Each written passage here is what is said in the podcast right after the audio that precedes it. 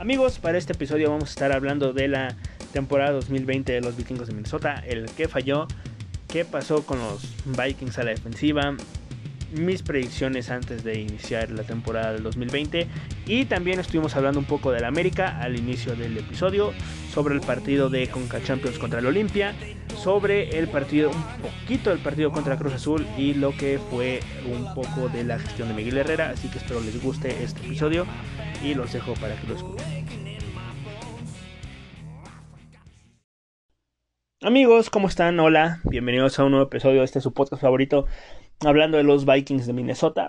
Hoy vamos a estar hablando de la temporada 2020 de la de los Vikings, ya la última temporada antes de hablar de empezar a hablar de la temporada 2021. Voy a hablar también después, ya en un futuro de la temporada 2016, de la 2015, inclusive de la no de la 2015 y 2016 porque ya las demás me dan hueva, no me acuerdo, así que pues este 2015, 2016 pero hoy toca hablar de la temporada 2020, donde... A ver. Los Vikings, este, digo, hoy, o sea, este, estaba pensando también hablar, espérame, antes de empezar con el tema, estaba también pensando hablar con el del América Cruz Azul. Pero no. No, no, no, no, no, no, no, no. Porque no, no, o sea, no me dieron ganas de hablar del América Cruz Azul. Prefiero estar, seguir hablando de la NFL. Ya cuando llegue su momento de la liguilla, voy a hablar obviamente de la liguilla. Cuando llegue su momento de la, de la, de la, de la liguilla, voy a hablar del América. También si quedan campeones o de la CONCACAF. Que ahorita pues está todo el tema de la, del juego horroroso que dio no solo América, sino el Olimpia en cuanto a agresiones. Porque, mira, puedo comprarte que haya faltas, que juegue un juego brusco, un faltas. Eh, falta, falta, falta, falta, que se esté parando el juego, un juego muy trabado.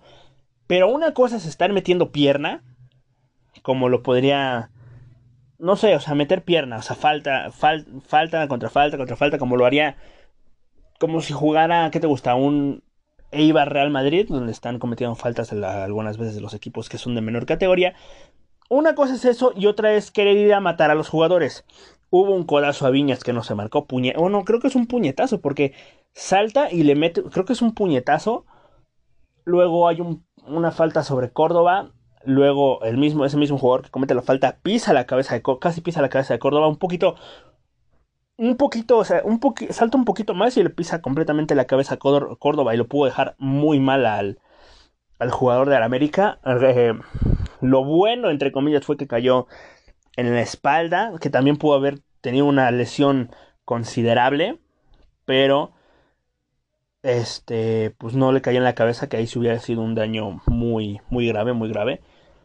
Hubo alguna que otra falta, el, árbitro le permitió obviamente lo que fuera a los, de la Olimpia, y hubo, yo creo que la jugada más, este, puerca, la, lo peor que pudieron hacer, una entrada por detrás, o sea, por detrás, porque hay maneras todavía de barrerse por detrás. Hoy en el Manchester United contra Granada, Pogba se le barre por atrás a Soldado, pero Pogba, bueno, es que también, güey, que estoy comparando con, a Pogba con unos lancheros, también me estoy pasando de verga. Pero pues bueno, o sea, Pogba eh, te, es, muestra el claro ejemplo de cómo barrerse por atrás sin ir a lesionar al rival. El cabrón este, el, el pescador este, se le barre a, a, a, López y le, le, traba el tobillo, le rompe obviamente el tobillo, le, le rompe completamente el tobillo. O sea, una lesión, o sea, yo no pensé que fuera tanto, yo eh, estaba viendo el partido y vi la entrada por atrás y dije, ah, no pasó nada, o sea, nada fue una, o sea, fue una entrada sucia, pero no pasó nada cuando veo que Chucho López ya no se para, dices, ok, a lo mejor está tocado, a lo mejor. Ves la repetición y su puta, o sea, se le ve como se le truena el tobillo, horrible, se le ve como se le truena el tobillo. Este, digo, sin ánimos de ofender, pero me recordó muchísimo la lesión de Dak Prescott, una lamentable lesión igualmente. Este, me recordó muchísimo de cómo se le dobla el tobillo. No, no, horrible la lesión. Este, Memo Ochoa fue a, a defender a su compañero.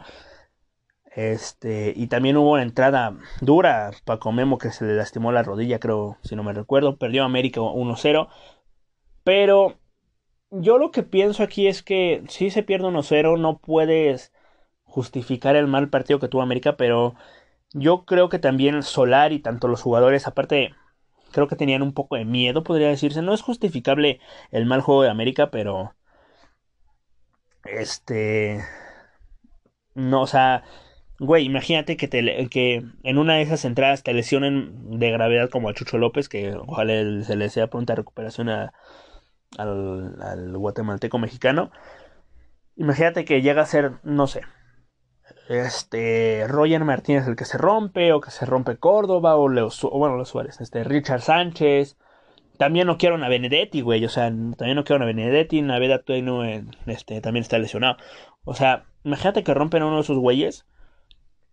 Digo gracias pero o sea dentro de lo que cabe güey dentro de lo bueno entre comillas fue un lesionado de gravedad porque lo de Benedetti pues sí es una contusión pero yo creo que a lo a la semana puede estar bien.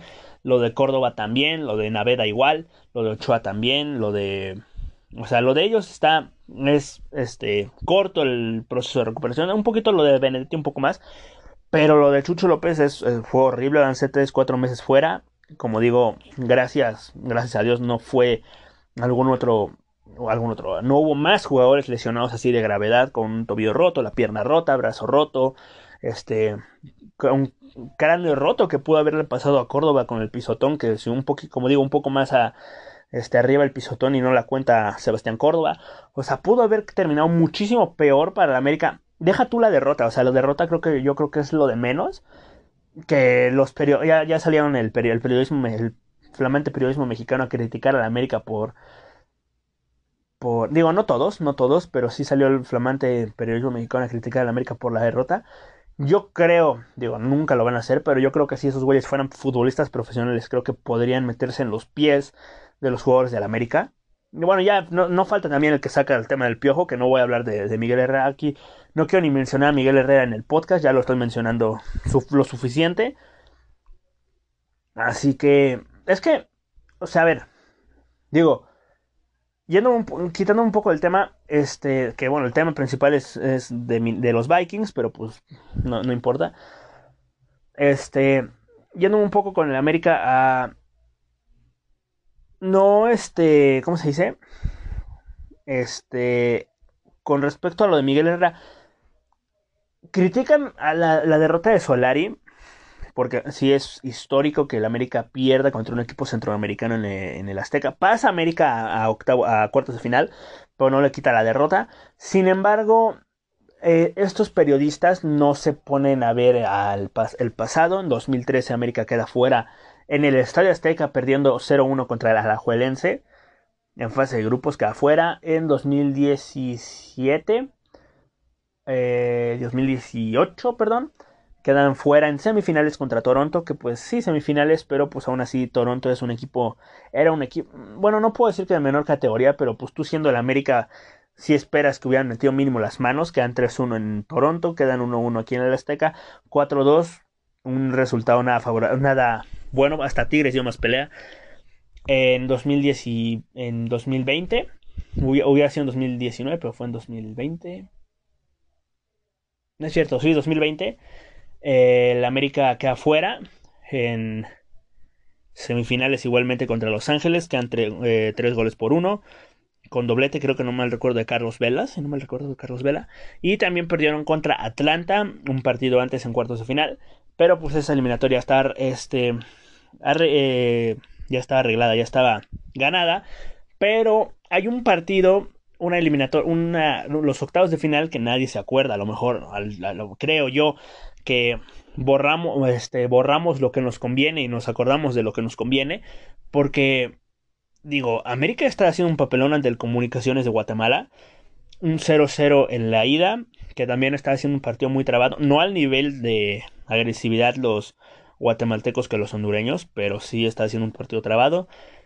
0-0 eh, en la ida, 1-1 de apenas ganando América, eh, empatando América, perdón, con un penal al a los minutos finales del partido, eh, convertido por Manuel Aguilera. 1-1 logró empatar América. Este, en penales, pues obviamente ya gana América, pero iba a ser un papelón completamente de, de, del América. Y pues sí fue un muy mal partido del América de Solari, pero pues yo también voy a justificar a los jugadores de que fue, fue jugaron también con miedo de que los lesionaran. Porque, digo, no miedo de jugar contra un equipo, no es, no es miedo de jugar contra un equipo que a lo mejor es superior a ti, porque no son superiores los hondureños, sino es miedo a lesionarte, me da miedo a que te hagan daño físicamente, porque hubo una jugada donde digo, no lo agarraron, pero Roger Martínez trató de llevarse a dos jugadores porque salta, porque lo, lo agarran plantado y le destrozan la rodilla a un hondureño, se le barre como, como pues, horrible. Lo, digo, lo, eh, puso, incluso puso un tweet, si lo llega a agarrar eh, con el pie plantado, el izquierdo, el derecho, el que sea, con el pie plantado, lo, lo destroza, o sea, le destroza el pie, ya lo marcaron una falta. Pero, o sea, yo creo que con ese miedo, pues está jugando América. Un, un 1-0, pues tampoco tampoco estábamos hablando de, una puta goleada, pero oye.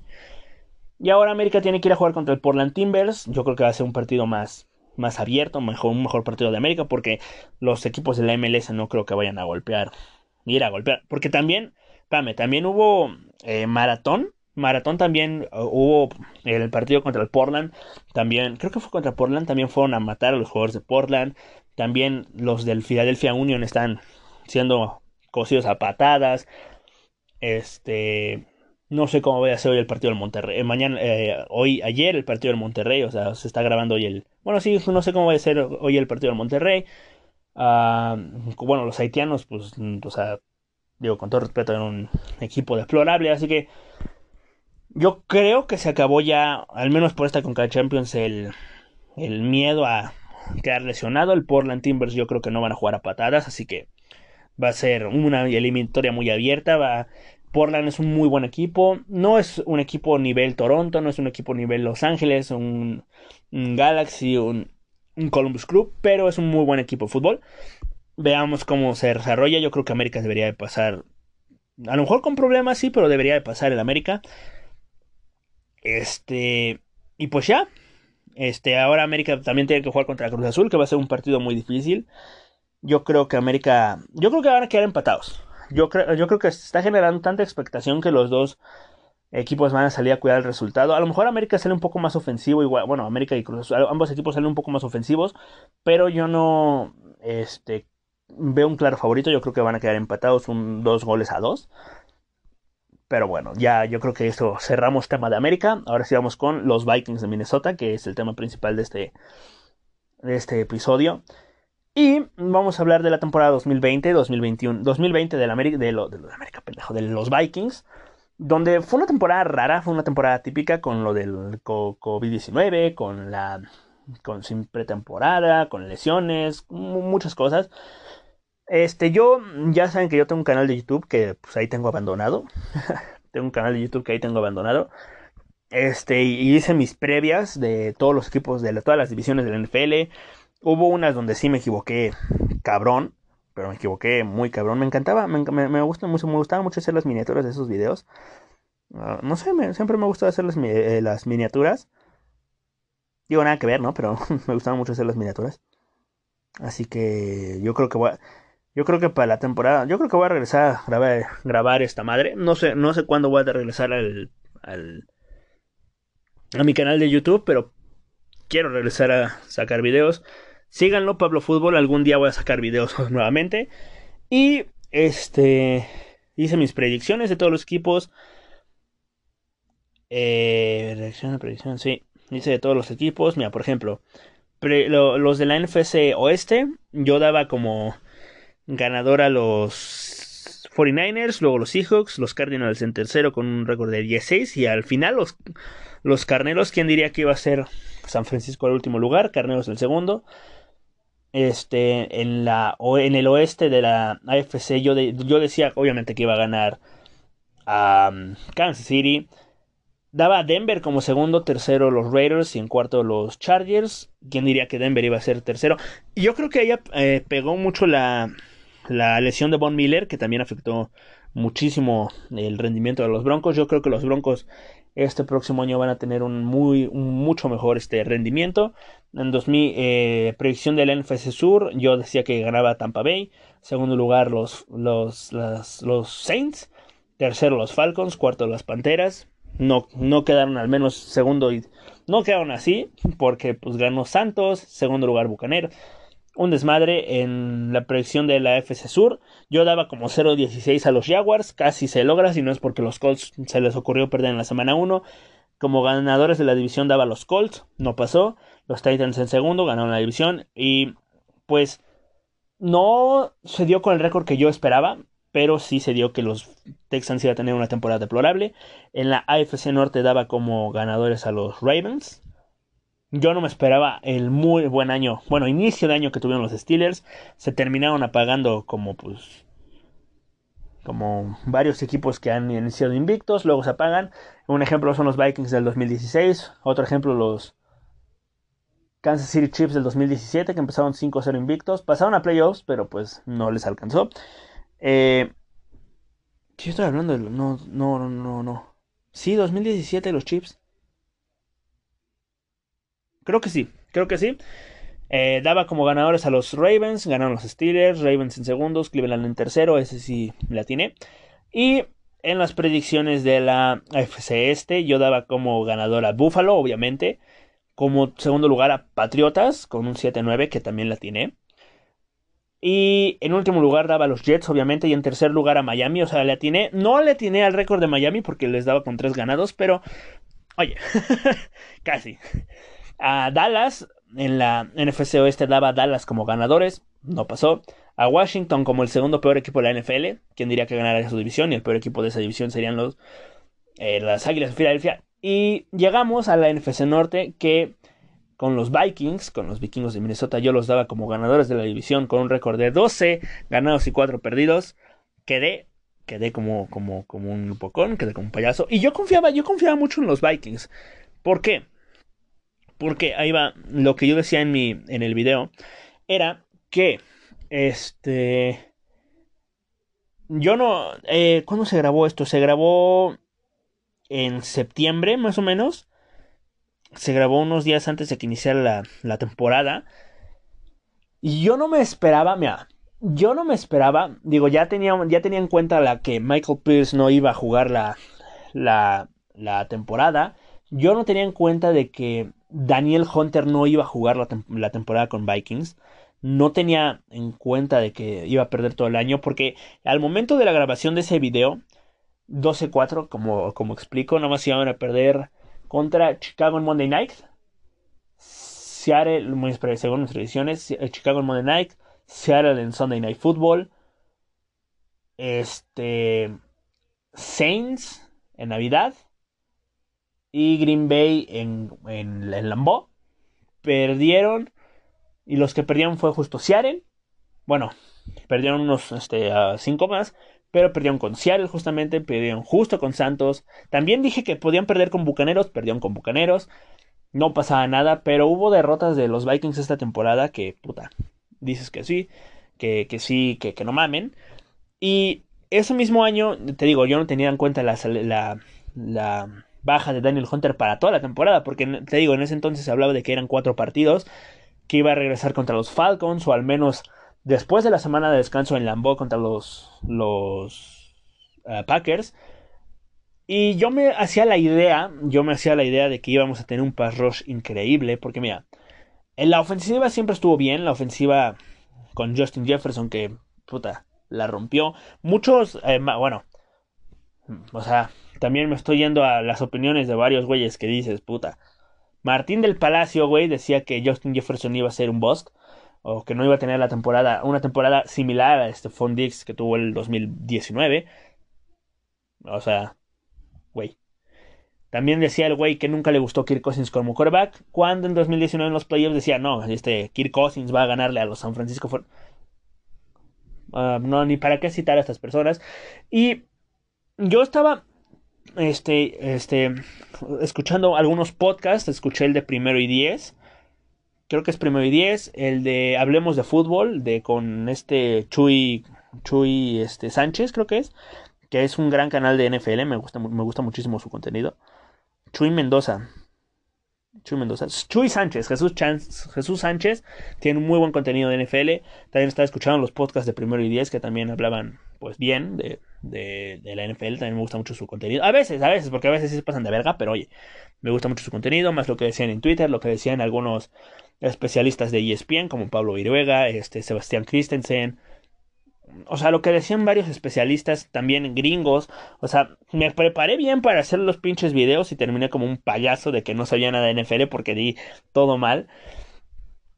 Pero, o sea, me estuve preparando como me estoy, o sea, me gusta mucho aprender de deportes, pero pues, y pues luego termino quedando como un payasazo, pero para esta temporada yo espera, escuchaba que todo el mundo decía Minnesota tiene una muy, lo, lo más débil que tienen, a lo mejor es su defensiva secundaria, porque se le fueron Shaver Rhodes, salió Mackenzie Alexander, salió Trey Wayne, salió eh, Mike Hughes era una incógnita, Jeff Gladney pues el de primera ronda pues no se sabía si iba a dar ese impacto inmediato, o sea, no tenían un no tenían tampoco un este un cornerback número uno, su, su cornerback más veterano por así decirlo era Holton Hill que terminó siendo cortado al mitad de la temporada, este o sea, eran muchas incógnitas en la defensiva secundaria, al menos en los corners de Minnesota, pero lo demás, o sea, estaba muy bien para los Vikings. Al menos al inicio de la temporada se veía bien, porque te digo, Yannick Ngakwe y Daniel Hunter, imagínate esa, esa, ese pass rush.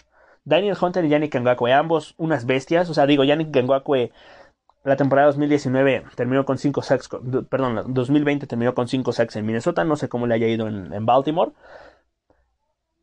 Ahorita está en Raiders, pero es un muy buen pass rusher y acompañando a Daniel Hunter podía haber brillado. Daniel Hunter se perdió toda la temporada y pues queda 7-9 Minnesota. Y ahora, para yéndonos un poco a lo que pasó con los Vikings esta temporada, como esta temporada pasada, este. Pues, ¿qué te digo, güey? O sea, mira, para, para empezar la, la primera semana, digo, la primera semana, este veía una victoria, sí veía una victoria sobre Green Bay. Podían perder, podían perder, podían perder, no digo que no. Pero la forma en que perdieron, 34-43, si es, o sea, digo, si es para colgar a los cabrones, güey. O sea, si es para, si es para matarlos, porque, digo, llegó un momento donde ya era un Minnesota, ya era tiempo muerto, o sea, iban 30 este para el segundo tiempo segundo cuarto iban 10 26 29 10 29 10 güey. Minnesota empezó a reaccionar hasta el, cuarto cuarto donde metieron 24 o sea no podría decir que sí es tiempo muerto porque pues 29 10 digo aún así hicieron el mayor esfuerzo posible por regresar. Metieron 24 puntos en el cuarto cuarto. Lamentablemente Green Bay metió otros 14, 34-43. La defensiva de, de, Minnesota nunca pudo meterle presión. Ni Jalal Johnson, ni Shamar Stephen, ni DJ Wanham, que era eh, novato, ni Iftiario Lenigbo tampoco tuvo ninguna presión. En la secundaria, Jeff, Jeff Gladney y Cameron Dansley estaban siendo sumamente este, quemados horrible. Anthony Harris también estaba siendo quemado. El único que estaba haciendo, intentando hacer algo era Eric Kendricks, Anthony Barr, Eric Wilson y, Harrison Smith, que pues, no era suficiente. En la ofensiva, la línea ofensiva permitió un safety, permitió muchas cosas, o sea, permitió capturas, no le abrían espacios a Dalvin Cook. Hasta el cuarto cuarto te digo que reaccionaron los Vikings. E inclusive en el primer cuarto sí lograron parar en la yarda 1 a los Packers. Fue la única vez que pararon a alguien estos Vikings. Este, y, creo que esta fue la mayor cantidad de puntos que le, metieron, le han metido a una defensiva de Mike Zimmer, al menos con los Vikings, en los 7 años que lleva con, Minnesota. 334-43, pero dices, ok, puedes perder con Green Bay. Aaron Rodgers, Davante Adams, este, Jair Alexander, un muy buen equipo. Este, yo lo daba como victoria. Ah, eh, posteriormente terminaron ganando en Lambeau. Pero pues, ok, lo puedes, puedes perder este partido. Los siguientes los tenía yo como victoria, cerrada la victoria, pero victoria al fin y al cabo contra los Colts en Indianapolis.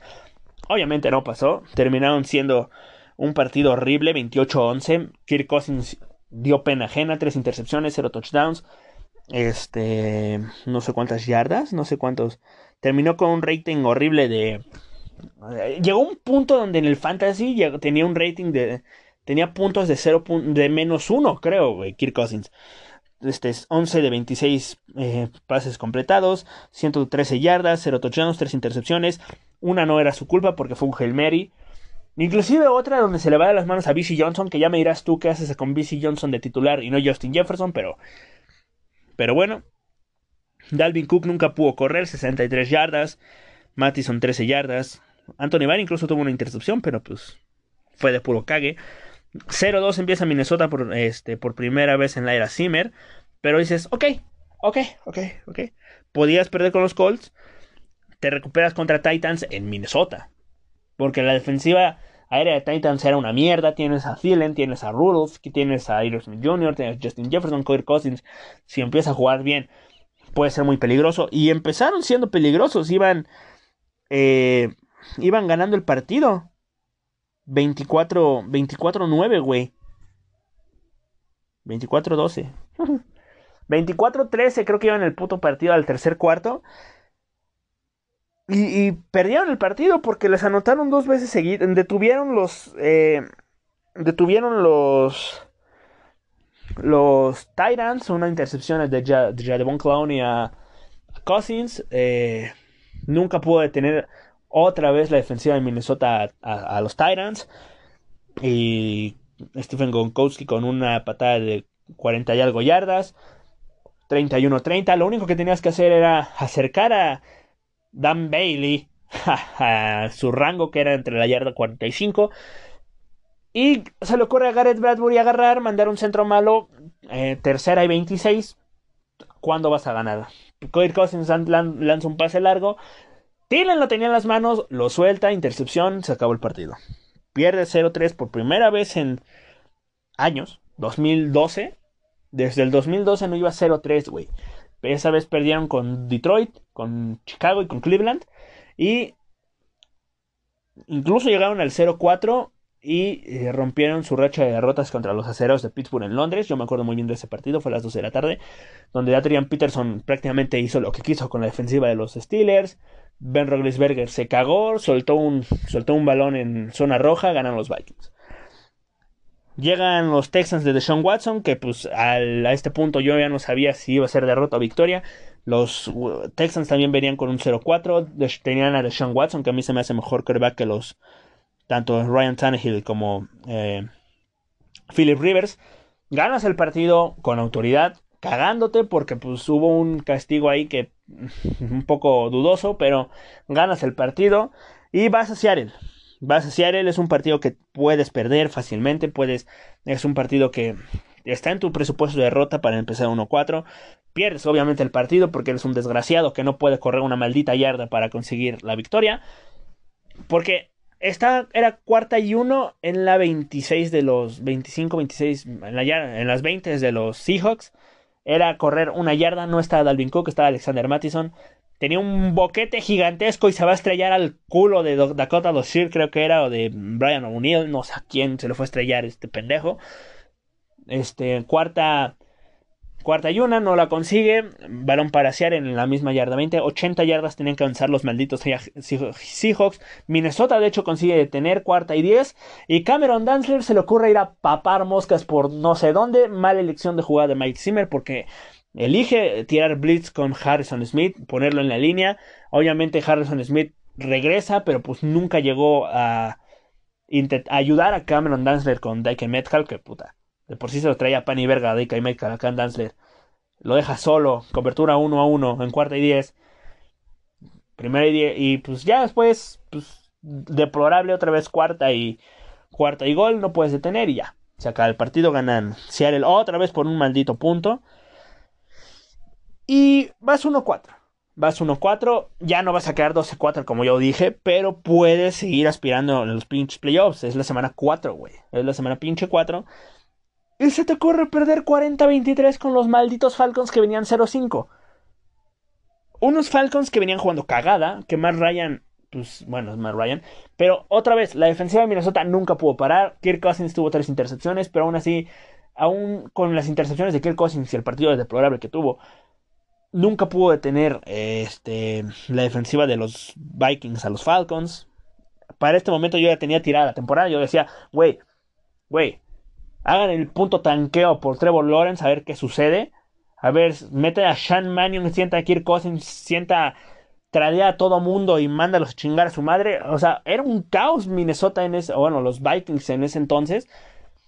Este, semana de descanso, tradeas a Yannick Ngaku a los Ravens por una tercera ronda. Harrison Smith se estaba hablando que podía salir. Se estaba hablando que podría salir Eric Kendricks, que podría salir incluso a Thielen, que Kirk Cousins iba a ser sentado, que lo iban a mandar a no sé dónde.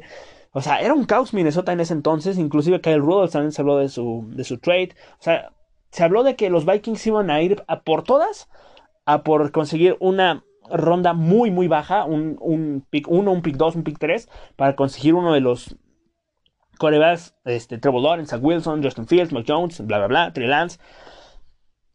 Este, y yo ya veía, este, horroroso el panorama para los Vikings. Yo me estaba haciendo ya 2-14 el maldito.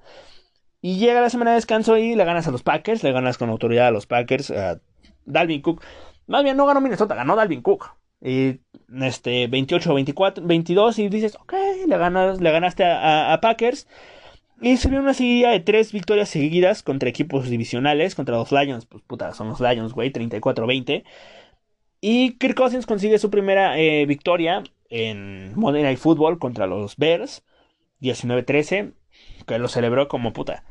Y pues Kirk Cousins otra vez, como la temporada 2019-2018, bueno, bien, más que nada con la de 2019, dos, cuatro partidos malos, porque contra Seattle no fue partido malo. Contra Seattle, ni Seattle ni Texans fue partido malo. Yo creo que los únicos partidos malos de Cousins esta temporada, esta pasada temporada, ni contra Packers, güey, ni contra Packers el primer partido. Yo diría que más fue Colts y Falcons. Yo creo que esos fueron los dos partidos. Digo, Titans, pues se pierde. Seattle se pierde. ¿A quién vas a culpar? Obviamente vas a culpar al coreback. Contra Green Bay se pierde. También vas a culpar al coreback. No vas a culpar al coacheo. Obviamente vas a culpar al coreback que sí, pues tiene su responsabilidad porque tuvo varias intercepciones, tuvo, este, para ese entonces tenía ya dos intercepciones, pero pues empezó a jugar bien, luego empezó a jugar, después de la semana de descanso empezó a jugar bien, contra Packers no tuvo el gran partido porque ahí la verdad fue puro Dalvin Cook, pero contra Lions tuvo un, muy buenos números, tuvo creo que este, tres touchdowns, si no me recuerdo, tres touchdowns, 220 yardas, fue un buen partido contra Osos, él ganó el partido porque Dalvin Cook contra Chicago normalmente nunca puede explotar su, su máximo hasta que a King Hicks se lesionó. Creo que es a King Hicks, el número 96 de, de Chicago. Se lesiona y pues empieza a, a jugar mejor Dalvin Cook, pero promedió 3.2 yardas por acarreo, así que oye. Eh, Kirk Cousins gana ese partido, 292 yardas, 2 touchdowns, una intercepción que es más culpa de Adam Thielen por no quedarse el balón. Es partidazo de Kirk Cousins. Y viene yo pensaba que me iban siete, iban uno, dos, cuatro, tres, cuatro, cinco derrotas de Minnesota. Una, dos, tres, cuatro victorias, cuatro cinco iba Minnesota. Y dices, güey, el calendario que viene no es tan difícil. Antes de jugar contra los Bucaneros de Tampa Bay, que son favoritos completamente, el calendario no es tan difícil. Dallas, Panthers, Jaguars, Dallas venía en un momento deplorable sin Dak Prescott. Panteras pues también, y pues los Jaguars eran el peor equipo de la NFL, y dices, güey, son rivales completamente accesibles. Les vas a ganar por diferencia gigante, pierdes contra los Vaqueros de Dallas. Güey, el partido, yo estaba viendo el partido porque, what? Yo estaba viendo el partido porque, aparte de que pues, yo soy obviamente fan de Minnesota, mi mamá es fan de los Vaqueros de Dallas, estamos viendo el partido ambos dos. El partido de Kirk Cousins, de Dalvin Cook y de los receptores fue increíble. Un touchdown para Justin Jefferson, 86 yardas. Dos touchdowns para Dan Thielen, uno de una mano con 123 yardas. 115 yardas y un touchdown para Dalvin Cook. 314 yardas y 3, eh, touchdowns para Kirk Cousins. Pero pues la defensiva no se presenta a jugar. La, defensiva nunca se presentó a jugar. Andy, Dalton terminó con 3 touchdowns. Eh, Pollard terminó con un touchdown de 50 yardas. Este este, lo único que hizo en el partido, bueno, Ezequiel Elliott es cagada. Lamb, el único touchdown que tuvo el cabrón fue a una mano, eh, un, touchdown tremendo, 31-28 pierde Minnesota. En Minnesota, porque bueno, aparte los tres partidos eran en Minnesota, güey. Tanto contra Dallas, contra Panthers y contra Jaguars. Pero bueno, ok, puedes perder contra, contra Dallas. 4-6 va tu récord. Va 4-6 tu récord. Puedes darte el lujo de perder un partido más Si quieres un partido más. Contra Panthers es un partido accesible. Un partido que puedes ganar por diferencia amplia. Sin Christian McCaffrey, no está Christian McCaffrey. La defensiva era deplorable. Y 27-20. Ibas con un minuto faltante del reloj. Kirk Cousins se saca la reata contra Dalvin Cook, Adam Thielen y Justin Jefferson. Chad Baby se redime porque había tenido un balón suelto. Este, ganas el partido por un punto cagándote porque... Sí, cagándote. O sea, pero cagándote completamente. Luego, Jaguars, peor equipo de la NFL. Una victoria en varios partidos. O sea, una racha de derrotas de 1, 2, 3, 4, 5, 6, 7, 8, 9, 10. 10 partidos, creo.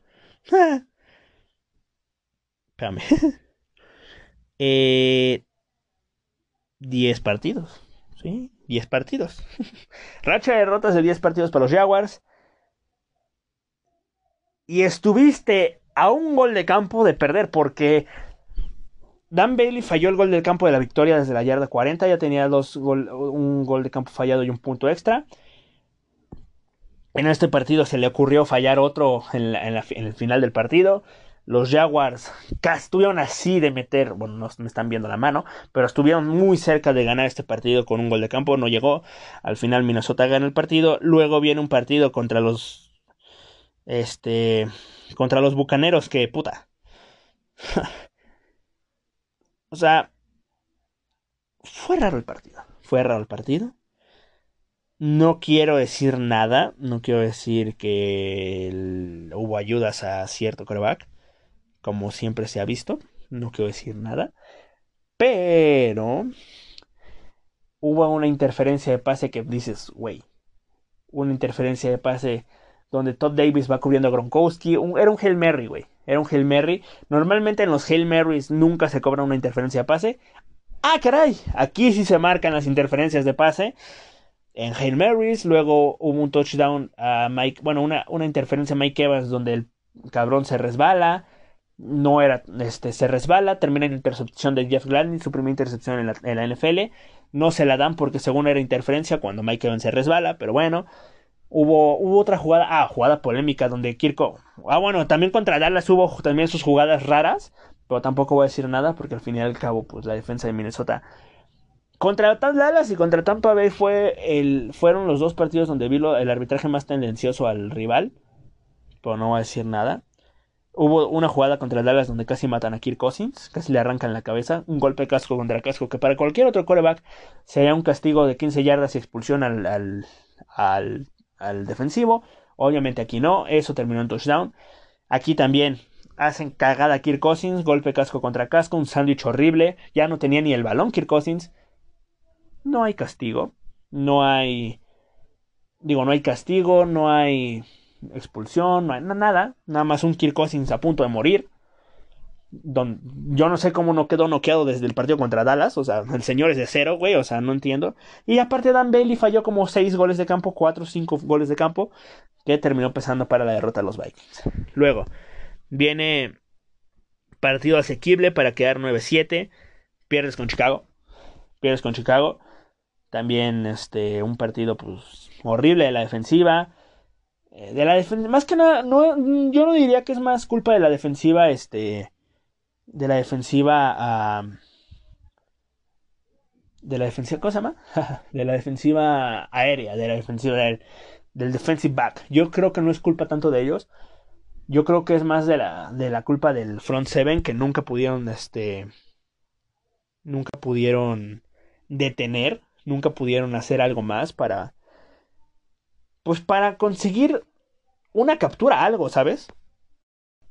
Amigos, perdonen esa pausa, es que este tocaron a la puerta y tuve que salir.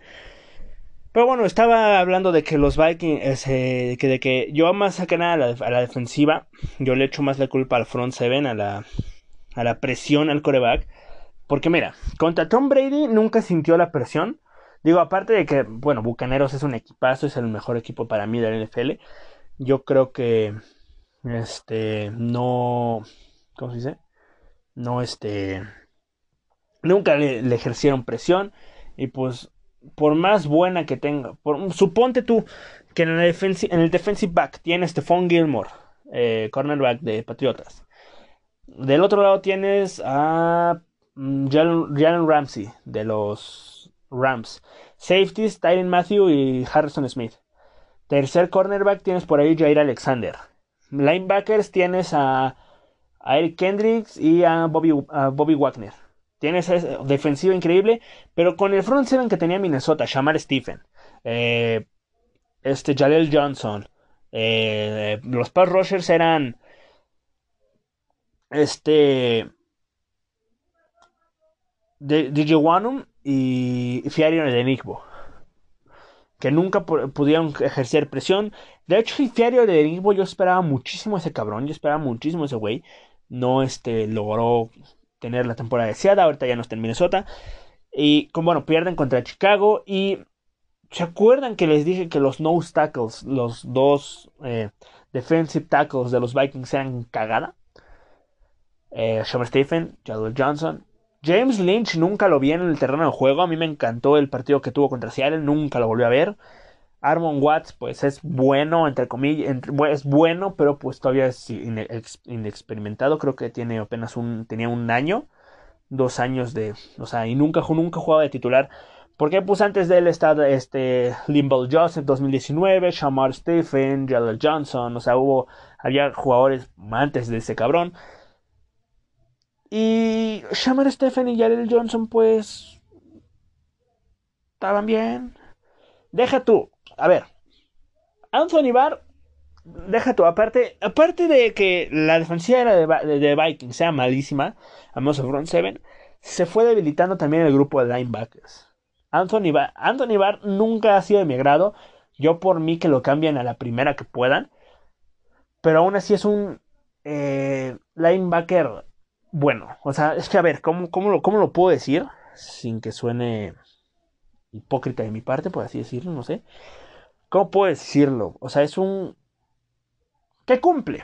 Es un linebacker que cumple, no es élite, no es bueno, esa es, está, en esa, está en esa área de cumplidor a malo la neta. Eric este, selecciona a Anthony Barr, luego semana un, el, partido, el partido antes de Panteras, selecciona a tu mejor jugador en la defensiva aparte de Harrison Smith, que es Eric Kendrick, se pierde toda la temporada. Eric Wilson pues nunca pudo con el con el puesto, sumale que Anthony Harris está haciendo el único jugador confiable que tenías en la defensiva era Harrison Smith y por ahí eh, Cam Dansler y Jeff Gladney, ponle tú también.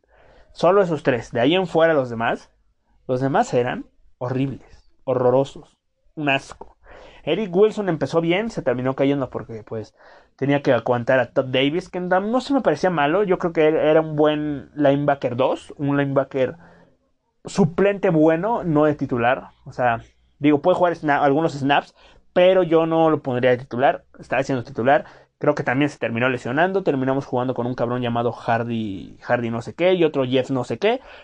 No los conozco y terminamos jugando con esos güeyes. Más Eric Wilson, que pues nunca pudo retomar el nivel que tuvo al inicio de la temporada. Y creo, creo que eso se vio, se vio reflejado en el partido de Navidad en contra de los Saints porque los Vikings a la ofensiva, bien. Kirk Cousins, bien. Incluso rompió récord de touchdowns personal. 35 touchdowns, 13 intercepciones. Eh, Justin Jefferson 1400 yardas, 7 touchdowns si no me recuerdo. No tuvo mal año, tuvo, no, no tuvo mal año, tuvo un año increíble Justin Jefferson. Eh, Adam Thielen apenas por muy poco no llegó a las 9 a las 1000 yardas, pero consiguió 14 touchdowns, si no me recuerdo. Dalvin Cook, 1000, y algo yardas. Ah, no me acuerdo, permítanme un momento. Dalvin Cook tuvo 1557 yardas. O sea, güey. O sea, o sea, 16 touchdowns. Güey, 16 touchdowns para Dalvin Cook, 1556 yardas. Eh, la línea, a pesar, y a pesar de que la línea ofensiva es una mierda, porque de ahí, de esos güeyes, el único que vale la pena es Bradbury, Cleveland, si juega de, guardia izquierdo, Riley Reef puede decir que puta fue el mejor eh, por ahí junto a Brian O'Neill. Pero Dakota Doshi, Drew Samia, Dios mío, qué porquería de jugadores. Y digo, por algo está en la NFL, pero por Dios, qué asco de cabrones, ¿eh? Horribles ambos dos. Pero, horribles, o sea, las maneras en que los sentaban, que los sacaban volando, que lo, o sea, oh, no, no, no, no, no, qué espantosidad de jugadores, ¿eh? Qué horror. No he visto dos jugadores tan malos en mi vida. Y eso que he visto a, güey, en, bueno, en Minnesota he visto a Christian Ponder, he visto a Tarvaris Jackson, he visto a jugadores como eh, eh, Shamar Stephen, inclusive, Yalel Johnson, he visto eh, la decadencia de Xavier Rhodes en Minnesota, o sea, he visto jugadores muy malos en los Vikings y ninguno se compara a lo que han sido Drew Samia y el pendejo este de... Ah, se me fue el nombre. Drew, bueno, Drew Samia y el otro cabrón. Este, no he visto jugadores más. Y no faltará el pendejo, el pinche aficionado de, de 200 años de los Vikings que diga: En 1970. Me vale verga si en 1976 hubo un liniero ofensivo más malo. Me vale verga. O sea, me, importa una mierda. ¿Sabes?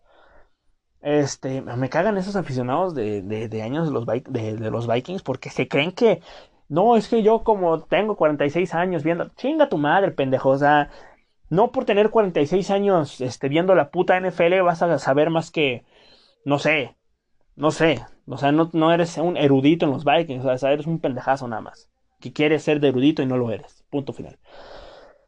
Y bueno, Drew Samia y no había visto jugadores más malos que este par de cabrones, pero bueno, aún así están respondiendo, pero pues como que contra los Santos dijeron, híjole, este, como que no me apetece para hablar a Alvin Camara. Mm, sí, 52 puntos se ve bien. Que me metan 52 puntos. Creo que alguien tenía el dato por ahí. Creo que era este. Creo que era Rómulo. No me acuerdo, no me acuerdo quién tenía el dato. De que había. De que era. No me acuerdo. Creo que sí era ese güey. Este de Tony Romista este, o no me acuerdo quién era, pero que decía que era la mayor cantidad de puntos que le habían anotado los Vikings en su, bueno, la tercera mayor cantidad de puntos que le habían anotado los Vikings en toda su historia, en 61 años de historia, 60 años de historia. Y pues 52 puntos, güey. O sea, ya es que empezó siendo un toma y daca. O sea, el partido hasta el tercer cuarto estaba haciendo un partidazo. Iban 24-14. O sea, eran 10 puntos. Era. Eran 10 puntos de diferencia. Los Vikings luego anotaron 13 en el. En el cuarto cuarto. 23. Que bueno, también falló un pinche gol de campo. El pendejazo. Este un punto extra. Este. 28, eh, güey. 28 puntos a a 31. O sea, estaba haciendo un partido cerrado. Y ya en el cuarto cuarto dijeron, ¿para qué? ¿Para qué? ¿Para qué? ¿Para qué? ¿Para qué? ¿Para qué? ¿Para qué voy a anotar más puntos? ¿Para qué? Más bien, ¿para qué voy a detener más a este cabrón? Lo voy a dejar anotar otros 3 touchdowns. 21 puntos metió Nuevo Orleans en el cuarto cuarto. 6 anotó Minnesota. Eh, touchdown de Adam Thielen. 33-52. 6 touchdowns de Alvin Camara, que rompió récord en esa ocasión. Creo que Alvin Camara, estaba viendo también ese dato. Alvin Camara tuvo 16 touchdowns también. Y 6 fueron a los Vikings, güey. 6 fueron a los malditos vikingos de Minnesota, güey. O sea, no mames. No es cierto. 155 yardas por tierra. O sea, horrible. Siete. No mames, siete por. Siete. Promedió siete por acarreo. Sácate chingada a tu madre. Pero bueno, 52 puntos. Minnesota perdió, obviamente, todas las posibilidades de entrar a playoffs. O sea, se dio todo para que Vikings este, pasara a playoffs. Que Cardenales no ganara sus dos partidos. Que Chicago perdiera uno de los dos últimos partidos. ¿Qué falló? Que Minnesota perdió contra Santos, perdió contra Bucanero, bueno, contra no, contra Chicago más bien. El partido, no, no tanto este, el partido contra Chicago, el que pierden en Minnesota, yo creo que ese es el, el importante que pierde Minnesota para avanzar a playoffs, porque ganan ese partido y estás dentro, dentro, de, estás dentro de los playoffs un año más. ¿Podías aspirar a algo? No, obviamente no, porque con esta defensiva, ¿quién, a qué, qué vas a aspirar? ¿A qué vas a aspirar? Tal vez volvía Derrick Hendricks, tal vez. Tal vez volvía y ya, y ya, este, aquí ibas a aspirar. Y luego ibas a jugar contra los Santos nuevamente. O sea, ¿qué ibas a aspirar? ¿A que te metieran otros 73, 52 puntos? preferible que no entraran a playoffs.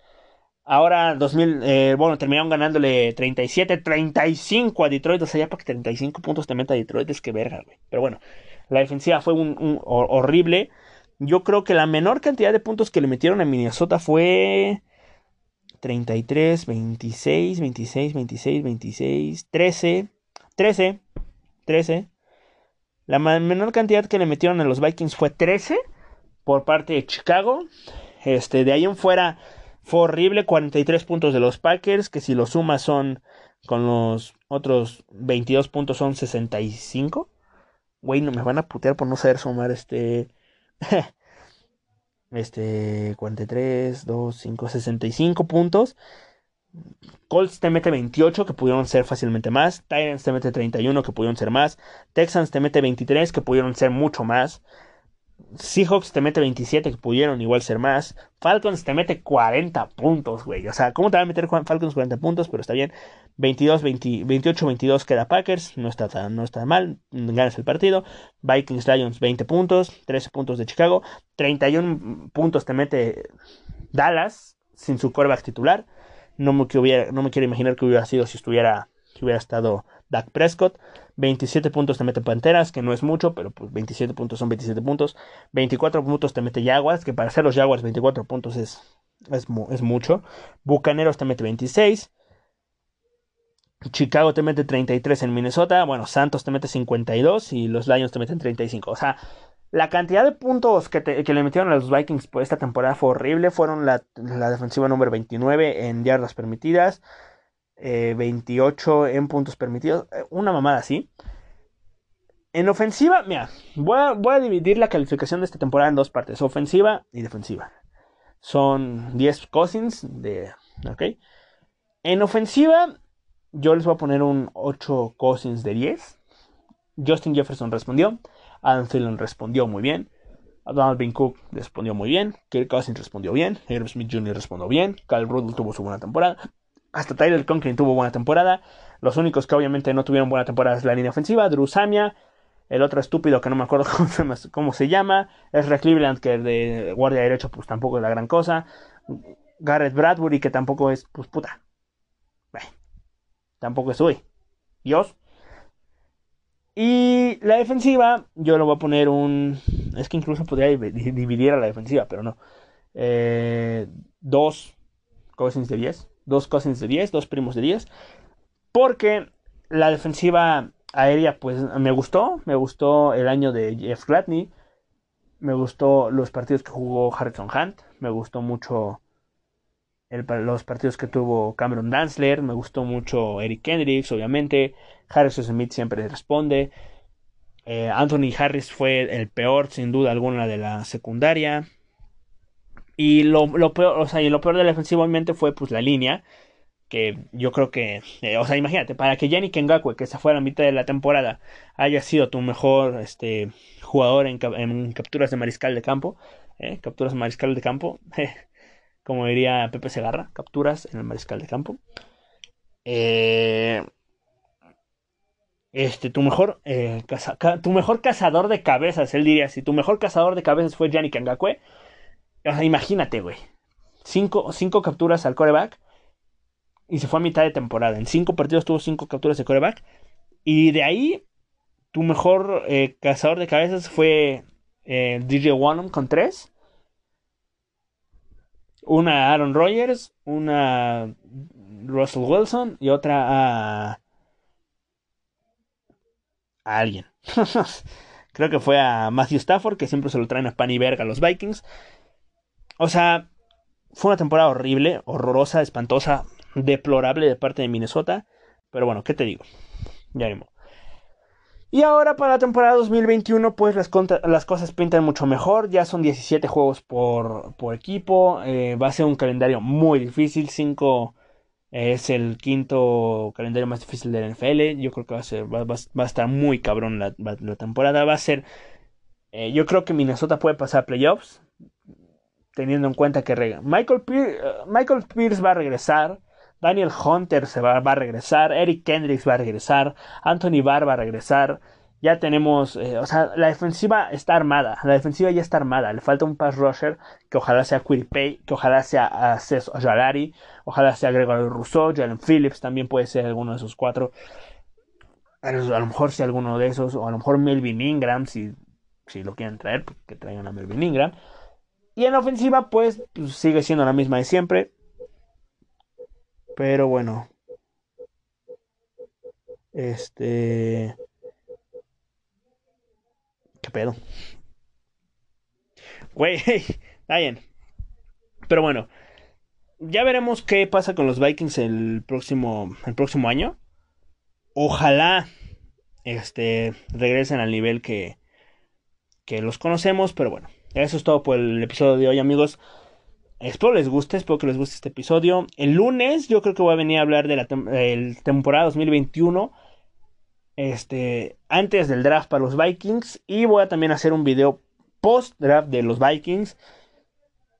Y eh, la Champions League lo dejo para el jueves. Y pues ya veremos qué más traemos. Así que les mando un abrazo amigos, les mando un beso y espero les guste este episodio.